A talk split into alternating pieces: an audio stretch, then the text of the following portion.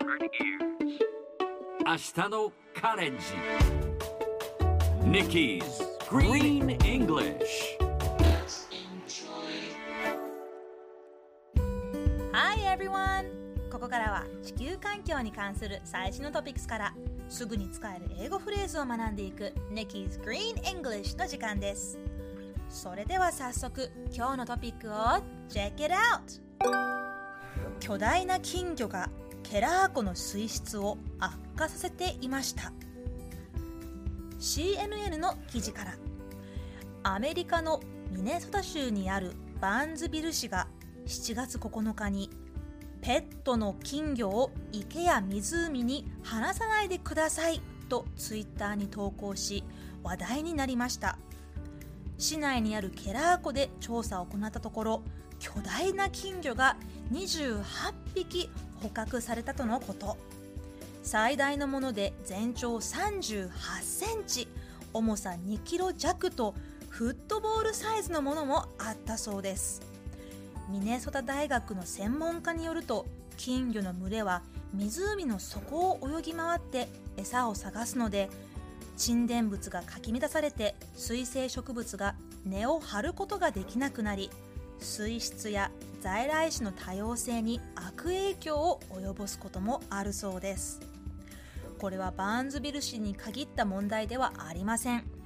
金魚のみならずペットはちゃんと最後まで責任を持って育ててください。さて今日のこの話題を英語で言うとこんな感じ。Giant goldfish have contributed to poor water quality in Keller Lake 今日ピックアップするのは contribute contribute スペルは C O N T R I B U T E contribute 貢献する役立つ または加担するといった意味があります。今回は悪影響を及ぼすという意味でご紹介していますが他にもこんな使い方ができます。この大事な会議に皆さん積極的に参加してください。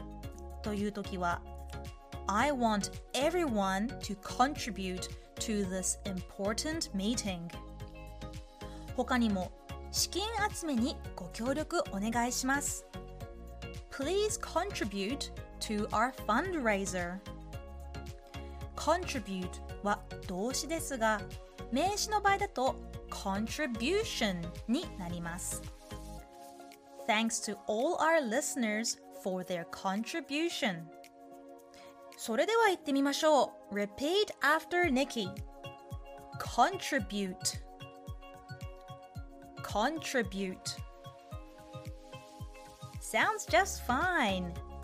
TRI のところは鳥よりもチュリという風に発音すると言いやすくなるかもしれません。Let's try again. Contribute. Fantastic. それでは最後にもう一度ニュースをゆっくり読んでみましょう。巨大な金魚がケラー湖の水質を悪化させていました。Giant goldfish have contributed to poor water quality in Keller Lake. 聞き取れましたか？今日の Nikki's Green English はここまで。しっかり復習したいという方はポッドキャストでアーカイブしていますので通勤通学お仕事や家事の合間にチェックしてください。See you next time!